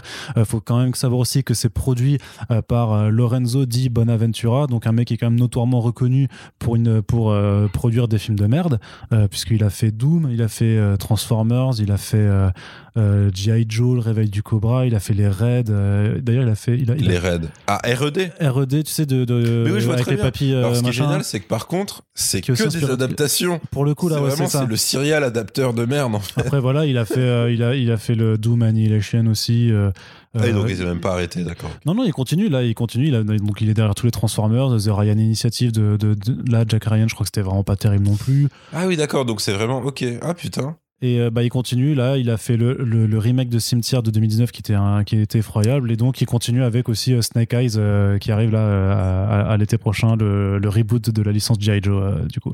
Donc, vraiment un Il mec. n'y a pas un seul projet original. C'est que, c'est que des adaptations à chaque fois. Ben, tout le temps. je- alors, je, je vais pas toutes les lister, je vais pas toutes les lister, mais c'est quand même beaucoup, effectivement, Beaucoup que des travaux comme ça. Ouais, ouais, clairement. Bon, après, c'est son business, hein, mais euh, ok. Ouais, mais le truc, c'est qu'à chaque fois, en fait, c'est vrai, vrai que, que- Oui, il est sur le rendement, il est pas du tout sur. Ouais, et puis voilà, quand tu vois son nom débarquer, tu fais hum, hum, hum. Ouais. Euh, on- à voir quelles sont le- leurs exigences, mais euh, a priori, Oui, c'est le mec qui doit regretter de juste pas s'être payé la licence Resident Evil, quoi. Ouais, c'est bah, ouais. Juste ça. Et, et donc en novembre 2019, c'était un, un- un- un monsieur qui s'appelle Sang Kyu Kim qui, euh, qui a repris le, le showrunning à la place de D-Night, mais c'est quand même le nom de D-Night qu'on laisse euh, Ouais, ouais, dans les crédits parce que D-Night, c'est Daredevil, c'est bon, c'est Transformers Pacific Rim, certes, mais euh, voilà. C'est aussi Buffy Oui, et Angel. effectivement. et ben voilà.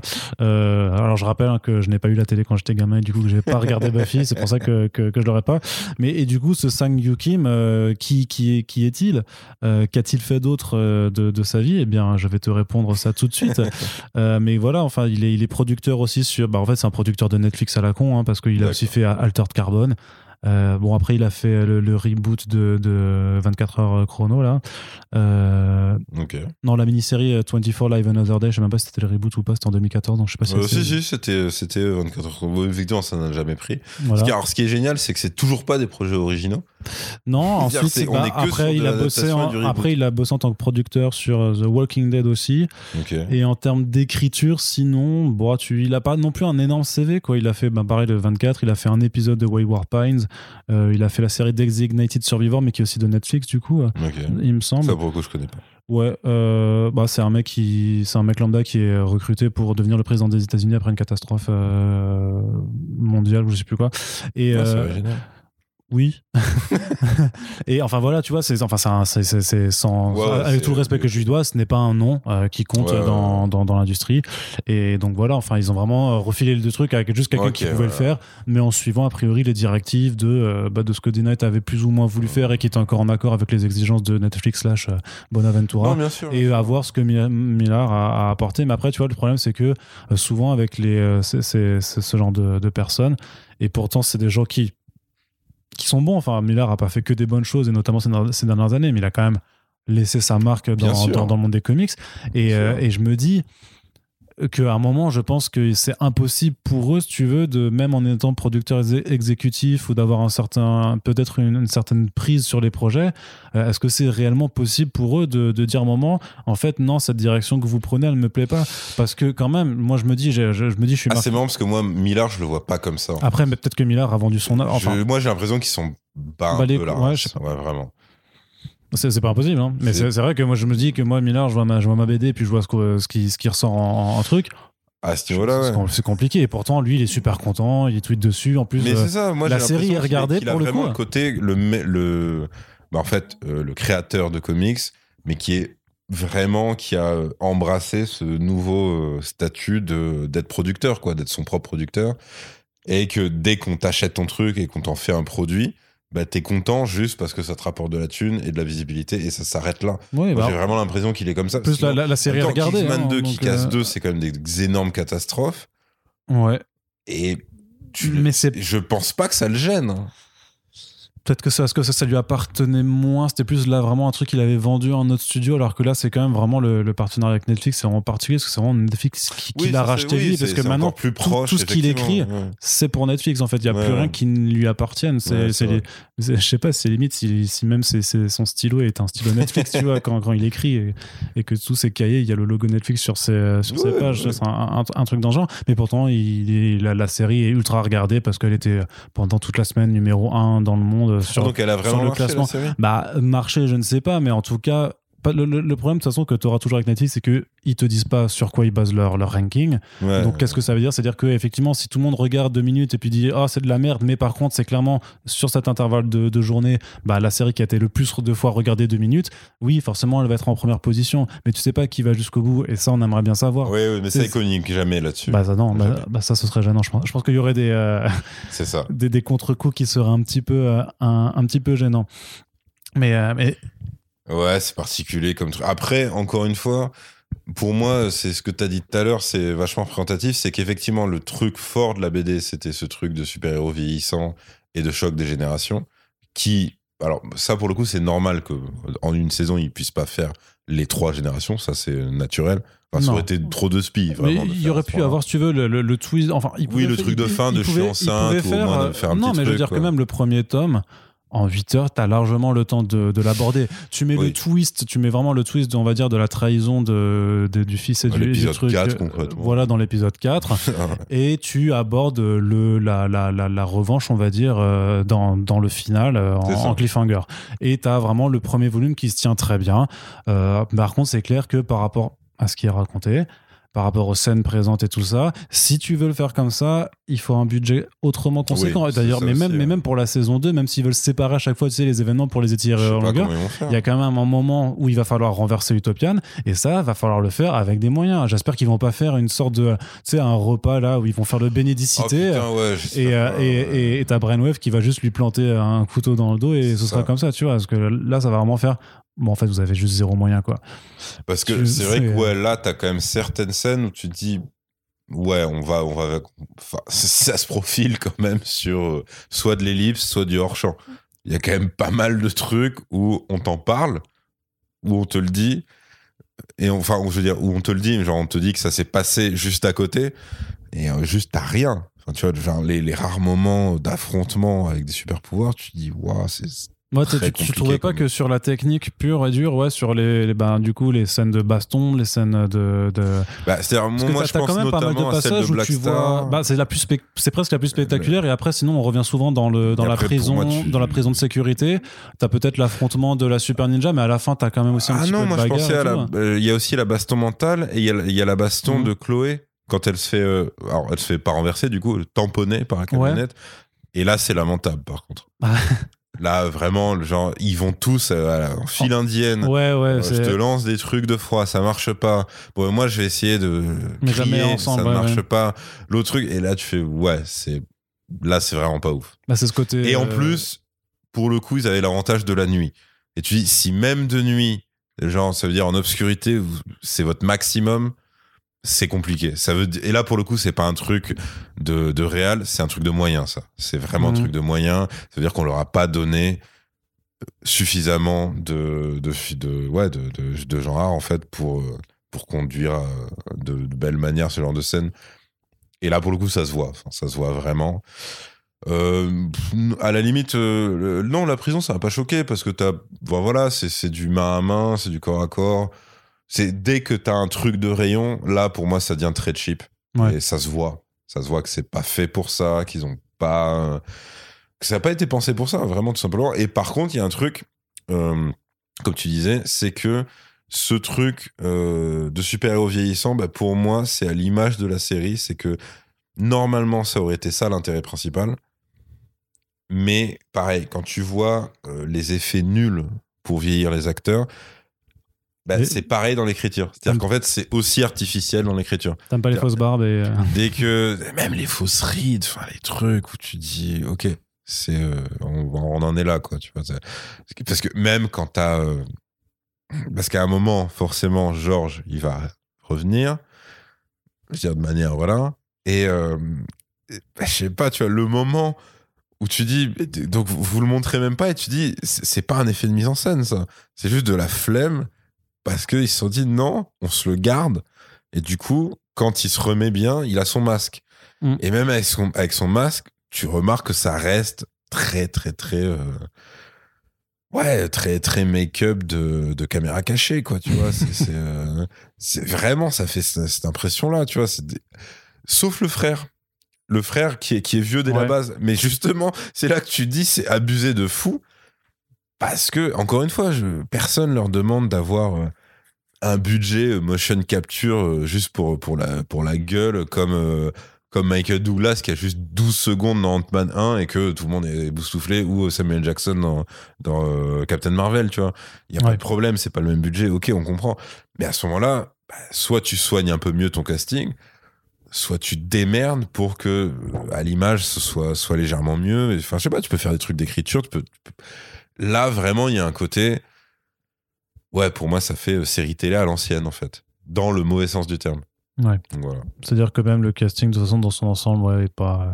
Franchement, Moi, j'ai trouvé- j'ai trouvé- personne d'éblouissant. hein. Non, et puis j'ai même trouvé euh, que certains, enfin, Elena Kampouris qui joue la fille, donc le Simpson, je la trouve insupportable dans sa façon de jouer. Je la trouve vraiment, enfin. euh, Ouais, je- le- au final, le, celui qui me plaisait le plus, c'était, c'était Hutch, Yann, Yann Quinlan, du coup. je Ouais, trouvais qu'il, je- ouais. qu'il est plutôt. Alors, il y avait déjà la surprise un peu du, du coup, parce que Ouais, enfin, le dans, les, twist, ouais. dans les comics, c'est Enfin, un le blond, c'est un blond, euh, C'est blond le plus blanc possible. Là, du coup, ils en ont fait un, bah, un métis a priori, Bah, parce que son père est quand même. clairement. Ouais, c'est ça, c'est, c'est, Clairement c'est The Weeknd. Mais, mais quelque part qui est très stéréotypé aussi des productions un peu à tourner euh, jeunes de Netflix où ils mettent Oui, souvent ce type de personnages qu'ils avaient fait la même chose pour euh, un truc nul à chier là euh, Warrior Nun où euh, alors le comic c'est un truc ultra euh, défouré série B vulgos et tout ça mais ils en ont fait une sorte de truc euh, un peu euh, bling ring euh, bah, avec D'accord. concept de, de, de guerrière euh, non et à un moment elle est recueillie par une par quatre jeunes comme ça mais qui sont aussi ultra stéréotypés vraiment de cette façon assez spécifique que Netflix a de ouais, représenter ouais. Une, une- la jeunesse américaine euh, avec ses C'est cours pour ça que les peu, codes de euh, Netflix, je pense.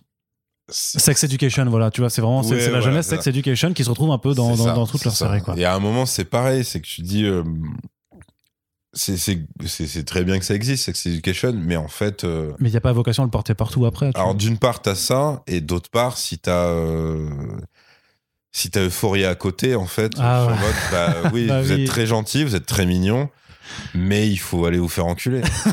C'est-à-dire vraiment. C'est-à-dire que- vraiment. il l'a lâché quand même Non, mais c'est-à-dire vraiment ce truc nul de il faut que je on mette va, le- être, on va être woke, mais en étant gentil avec tout le Mm. monde. C'est tu dis, ouais, en fait, c'est ça la différence, effectivement, entre exploiter une imagerie et, euh, et avoir un vrai message à faire passer. Et pourtant, les mecs derrière Euphoria, c'est aussi des mecs très cyniques qui veulent faire leur argent. C'est Mm. pas, euh, c'est pas des gens qui sont amoureux de la jeunesse américaine et qui veulent dénoncer des problèmes. Mais juste à un moment, soit t'assumes quand t'as ce genre de problème, que ce soit sexuel ou d'addiction ou de ce que tu veux, ou de pauvreté, ou de tout ce que tu peux imaginer, bah, il faut que tu ailles jusqu'au bout. Après, je demande à personne d'être HBO H24, ça n'existe pas. Et en plus, ce serait anxiogène pour tout le monde d'avoir que des séries comme ça.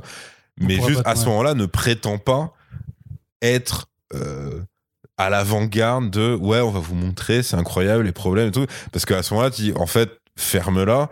ça ressemblerait à ça ta série si tu le faisais sérieusement. Là, t'es juste en train de me faire un truc. euh, c'est juste, euh, je sais pas. C'est euh, c'est un cours d'éducation civique avec un masque de fancy pour être cool. Je veux dire, c'est qu'est-ce c'est nul à chier. Et là, c'est pareil pour Jupiter Legacy. C'est nul à chier parce que t'as ce truc de effectivement, ah, vous voulez faire ça? Bah, faites-le vraiment alors. Mm. Faites-le vraiment. Et ça, ça implique non seulement des plus gros moyens, mais aussi une meilleure écriture. Et effectivement, quand les mecs, ils te tapent en quatre phases, oui, mais regarde le monde actuel, machin, bah d'accord, bah développe. Développe, développe Non. cette phrase. Non. Fais-moi une tirade. non j'avais pas développé Ouais, tu vois ce que je veux J'avais pas dire. développé on va faire un flashback sur l'île C'est ça, tu vois. Et encore une fois, ce serait très intéressant d'avoir. Et ça, ce serait une bonne adaptation pour le coup. Et autant The Boys a plein, plein, plein de défauts, mais The Boys assume ce truc de OK, si on fait l'esprit The Boys maintenant dans les années 2020-2021, de quoi on parle? de quoi on Mm. parle? Et ils assument effectivement ce truc-là. Parfois en se foirant, parfois en réussissant. Mais t'as ce truc de on va pas tricher en contournant en disant oui mais bon C'est juste, ouais, c'est pour être cool et tout. Alors que eux, ils ont vraiment Jupiter Legacy quand, soi-disant, ça part en sérieux, où tu dis, ah ouais, genre limite, ça parlait un peu Bah, politique et il- tout. un petit peu parce que t'as Oh, ce, c'est ce- ce- faible. Non, mais c'est très faible. Mais t'as- il pourrait aborder ce que quand il y a cette question un peu de, de la popularité, qui voit que 78% des gens sont d'accord avec le fait que euh, que, euh, Oui, que son mais fils c'est a pas tué exploité, Black c'est un truc oui, de fou. T'as juste Utopian qui dit une phrase tout seul. bah, il dit juste. Et t'as sa femme qui dit ouais mais peut-être que le monde a changé et t'es là d'accord c'est tout ça s'arrête là votre dialogue s'arrête là Ouais, il fait C'est juste, génial euh, merci les gars Il fait juste. Oh, les gens, ils aiment plus le code. euh, euh, C'est nul. Et t'as sa femme qui. et d'ailleurs ça c'est pareil Ouais. truc qui aurait été exploitable dans un flashback euh, c'est la création du code réellement parce que tout ce Bah, que ils tu le font vois vers la fin avec. mais oui mais avec la table à la con et t'as juste de ouais je pense qu'on devrait faire ça c'est tout genre c'est ouais c'est comme ça. Bah, limite là sera- j'étais en mode j'espère que peut-être dans la saison 2 t'auras un petit peu plus de débat Oui, bah, c'est sûr, mais parce au que. moins par rapport à la dissidence de George et tout parce que sinon Oui, oui, et puis euh, ça leur permettra, parce qu'il y a en comics aussi le préquel qui s'appelle donc euh, Jupiter Circle, qui aborde justement le, le Golden Age un peu des, des super-héros de ce monde-là, et donc ça, de, ça devrait être. euh, Enfin, il y a, il y a du matériel aussi à développer, ouais, ouais. et notamment effectivement la trahison de George. Mais euh, ça va prendre combien de temps aussi C'est Ouais, dans, quelle ça. mesure ils vont le faire Est-ce que t'as c'est envie de le voir si c'est tiré à ce point-là Enfin bref. Bah, c'est c'est- c'est la question euh, à laquelle euh, il faut répondre pour, pour conclure un petit peu tout ça. C'est ça. C'est euh, bah, est-ce que tu as envie de voir la suite Franchement, non. hein. Et pourtant, pour une production Netflix, tu vois, d'habitude, moi, je me raccroche aux scènes de cul, parce que je suis un mec simple. Et là, franchement, c'était pas fameux. hein. Bah, il y en a. Il y en a deux. Il y a Hutch. avec Ah oui, et, et en plus, il y en a, il y en a une. Bon, il- c'est deux missionnaires nuls, hein, concrètement. Ouais, et en plus, il y en a une. Et euh, les euh, deux sont assez. euh, en fait, celle de Hutch et Chloé est cutée, c'est-à-dire que t'as juste la fin. Et ensuite, t'as euh, Utopian et sa femme, mais euh, en, euh, en coitus interruptus, parce que, oulala, j'entends une comète s'approcher de la Terre. je dois y aller. Non, c'est même pas ça. C'est un truc nul. Genre, j'entends des pompiers dans la ville qui a 300 km. Pardon, je dois y aller. Tout est nul. Et même ça, c'est pas traité comme une scène comique.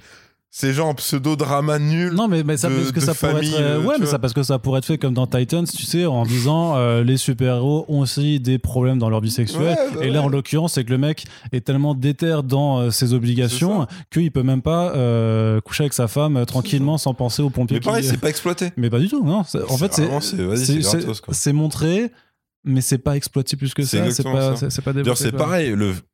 Si t'avais pas deux lignes de dialogue, le... la vie amoureuse du fils, c'est juste parce que t'as un relou qui arrive à un moment pour dire Ah, c'était pas ton ex, elle, machin. Ouais, Ruby avec Ruby. Ouais. T'es là, là, tu te dis d'accord, donc ok, c'est c'est pour la saison 2, parce que soit, en fait, t'es là, tu, on te le dit au premier épisode, tu dis bon, bah, ça, ça va arriver, ça n'arrive pas, ça n'arrive pas, ça n'arrive pas. Après, elle revient, ils se parlent un peu, ça a l'air tranquille.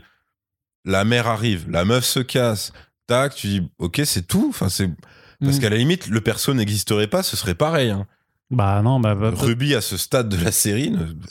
Mais tous, mais tu sais, mais, tout même la pote de euh, la pote euh, asiatique du coup de, de Chloé, tu sais, qui, bah, qui se fait buter du coup, et c'est pour ça que sa mère commence à Ah oui, comprendre oui, effectivement qu'il faut peut-être être plus Ouais, sévère envers les super-héros. Tu vois, tous ces points de détail qui sont faits pour expliciter des points que tu avais déjà compris. Ouais. Mais voilà, tous, Ouais. tous, tous ces jeunes super super héros en fait ont, ont- ont pas trop enfin c'est des personnages fonction Ouais, c'est vraiment en que fait ça. tu vois Pareil, le, le Et je trouve mec ça qui dommage. fige le temps. Oui Pareil, bon, là pour le coup, il, y a un- il joue un peu la partie gag quand il se fait, bon, il se fait, il se fait patater, il traverse un mur, etc. Mm. Mais c'est pareil, c'est, comme tu dis, c'est une fonction. C'est une fonction pour que Chloé re-réalise que ouais, mais malgré tout, tu restes la fille d'eux, etc. Mm. alors qu'on alors Oh avait là. déjà compris que ça lui pesait d'être la Bah fille ouais, de c'est tu vois ça, tu, le vois dans la boîte, euh. tu le vois dans toutes, bah, dans toutes ces tirades, parce que pour le coup, elle, elle est écrite à la truelle, mais alors là, là, c'est, c'est, enfin non, vraiment, t'as, ouais, c'est, dans les jeunes, en tout cas, c'est que des persos fonctions. Et ça, c'est quand même un énorme problème.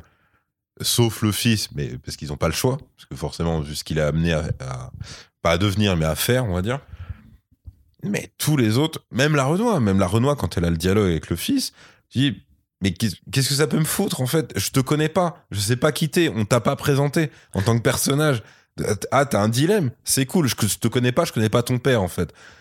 Et même à la fin du flashback, je connais toujours pas ton ouais père. parce qu'il est vraiment c'est le moins Qu'est-ce que ça peut me foutre que tu dis ouais mais le code je sais pas peut-être je vais quitter la légion et tout bah c'est l'union pardon bah c'est cool. Je, je sais même pas ton blaze en fait. Enfin, tout le monde s'en Le branle. truc, c'est que même l'union, tu perçois à peine en fait l'importance Ouais. que ça peut réellement avoir de, de vouloir rentrer dedans. Enfin, Et en plus, honnêtement, si t'as pas les comics en tête, t'es capable de dire il y a qui dans l'Union là? Ah bah, à, à partir de la série bah, tu vois des jeunes super-héros qui, en- qui en parlent et tout ça. tout. Ouais, tu mais Voilà. non, non. Après, c'est pas non plus ultra abordé dans, dans les comics Non, parce que justement, parce que c'est- c'est un point de détail et que peut-être que s'il y a des choses qui n'ont pas été abordées dans le matériel de base, c'est qu'ils n'avaient pas besoin de l'être. Et je pense que c'est là-dessus, en fait, c'est sur cet équilibre précis se que la série se foire complètement par ça. rapport à la BD. C'est-à-dire qu'elle sait qu'il y a des choses qu'on peut développer et que c'est intéressant de le faire, mais par contre, sur qu'est-ce qu'il faut développer, là, c'est là où elle se, où elle C'est se ça. plante. Quoi. Parce que même la meuf, pour le coup, qui crève, comme tu dis, enfin qui se fait tuer, Ouais. euh, qui déclenche la fureur de la mer. Avec le, etc. le, le- tu sais, le vilain avec ses pouvoirs violets moches, là. euh, Mais ça, le vilain, Ah, tu ah. le connais pas. La meuf, tu l'as à peine vu. C'est même très dérangeant parce que quand, par exemple, la meuf essaie de, faire un petit peu. euh, pas la morale, mais tu vois, d'essayer de raisonner Chloé quand elle est en mode bégère sur les chiottes et tout machin. Tu dis, oh, bah, ça pourrait être une scène intéressante. Mais je sais pas quitter. Donc le côté, ouais, on était amis avant. D'accord, tu viens de me le dire. C'est ça, c'est. Tu viens de me dire Ouais. que d'accord, vous étiez très proche. Ok, je ne l'ai pas vu. Vous l'avez pas mis en scène, vous n'avez rien fait. Qu'est-ce que ça peut bien me foutre? C'est terrible quand même. C'est vraiment le truc de ouais, on fait par le dialogue, on dit Bah des choses par le dialogue, mais c'est en fait montrez-le, ne le dites pas. Bah oui, c'est ça. C'est quand même la base de tout ce qui est cinéma et série. Mm. Et eux, clairement, ils sont sur euh, l'écriture euh, 1.0. Putain, dire qu'ils ont, ils ont préféré mettre des scènes de bateau au lieu d'avoir un flashback sur leur enfance, par exemple, tu vois. Mais oui, alors, euh, putain, t'as un seul flashback sur leur enfance. Et moi, je croyais que c'était ça. que Ça allait suivre, en fait, dans le reste. Mm. Et quand je réalisais qu'il y aurait plus jamais de flashback et que c'est uniquement, ils l'ont mis spécifiquement pour dire que Chloé est caractérielle. Attention. Et là, tu dis, quoi? Genre, c'était vraiment pour ça? Parce qu'à ce moment-là, ça sert à rien. Ça fait une très belle scène d'intro, esthétiquement, ouais. mais c'est tout. Dans la narration que vous faites, cette scène ne sert à rien. Mm. C'est, je veux dire, il y a pas, à part, ouais, Chloé, euh, elle a tendance à avoir des fois euh, des crises et tout. Ok. Non, c'est ça, ouais, c'est ça. C'est bien, c'est- c'est- d'accord. euh, c'est- le, le, le flash. Et l'autre, c'est le fils obéissant, d'accord, ok, ouais, on a compris. ouais. Le truc, c'est qu'une fois que tu l'as compris là, tu l'as déjà compris pour tout, pour Bah oui, reste aussi. c'est Quoi. Mais ouais, Ah, bah, bah, voilà. Bon, bah au moins, franchement, c'est fait. voilà, le truc c'est Voilà. que c'est fait. Euh, on a pris le temps de vous parler d'une série qu'on a dû, euh, enfin pour laquelle on a pris le temps effectivement, enfin, on a perdu du temps à la regarder. Euh, L'essentiel étant que au lieu de perdre une heure, vous, euh, de, de perdre 8 heures, vous Huit n'en perdrez qu'une et quelques à nous avoir Exactement. écouté pour vous dire que du coup, eh bien, Jupiter Legacy, c'est deux tomes euh, chez Panini Comics et qui sont Mhm. vachement bien. Ouais, ouais. Et euh, en vrai, euh, ben, prenez le temps de, de lire cette BD, vous comprendrez pourquoi Pourquoi la on- série est si voilà, ratée, en fait. et si raté. et tout simplement, ce sera voilà la, la démonstration par euh, l'image directement. En tout cas, merci quand même à celles et ceux qui ont pris euh, sur eux de nous écouter. On espère que ça vous a plu euh, malgré malgré le sujet. Euh, Yerim, j'espère te revoir pour un sujet plus plus sympathique, clairement. Mais je te remercie quand même d'avoir d'avoir été le seul du coup en France à avoir regardé la série pour en parler dans Ah, First. Print. Et n'oubliez pas que vous pouvez partager ce podcast puisque c'est comme ça que vous le faites vivre et que vous pouvez le soutenir. Et on se donne rendez-vous très bientôt pour la suite de nos prochaines Si émissions. j'aimerais ajouter un truc, c'est, Ok. je trouve la carrière de Josh Duhamel très dure, en fait, avec le recul maintenant. En fait, moi, je le connais pas. il a en fait il a eu un run où c'était un peu un des beaux gosses d'Hollywood et tout donc il y, a, il y a eu des enchaînements de comédies romantiques des trucs machin Euh, sauf que voilà ça forcément ça ne peut pas durer soit tu transformes en autre chose bah, soit on t'oublie et lui c'est vraiment la, la variante euh, on t'oublie quoi tu vois Mm. c'est à dire que le dernier film que j'ai vu c'est un truc qui s'appelle euh, je sais pas quoi Games Euh, c'est pas pas Drunk Games c'est un truc à la con vraiment et c'est le seul acteur connu, et il est lui-même producteur du film. Et c'est juste une bande de potes qui, euh, depuis l'enfance, vont faire des jeux de bourrin. Et euh, et t'en as un, en fait, qui a perdu une couille, en fait, dans, euh, dans ces jeux. Et du coup, quand ils ont euh, la quarantaine, ils décident de se réunir pour refaire ces jeux. Pour gagner euh, 10 000 balles ou 100 000 balles ou un truc comme ça. Et Josh Duhamel est là, et c'est le mec principal du film. Buddy Games, du coup. Buddy Games, voilà, Buddy Games, c'est ça. Il y a Olivia Munn aussi, qu'on qu'on oublie, mais qui, voilà, enfin, elle a fait Psylocke, et je pense que ça va s'arrêter assez rapidement, tu vois, après ça, en termes de, en termes de, de rôle non iconique, on va dire, de comics. Mhm. Et ouais, c'est juste très triste. Mais Josh Duhamel, il lui restera toujours euh, le segment Beazle dans le film Movie 43 euh, ou My Movie Project, comme ça s'appelait en français. Où euh, bah, je laisse les gens découvrir. Ça doit être disponible même sur YouTube. Vous tapez euh, Beazle, B-E-E-Z-E-L. C'est avec Elizabeth Banks et Josh Duhamel. Et c'est euh, l'histoire d'un chat de cartoon qui vit dans le monde réel, qui est le chat de Josh Duhamel. Et qui est un chat pervers, en fait. Ah, Et voilà. très qui bien. est amoureux donc de Josh Duhamel.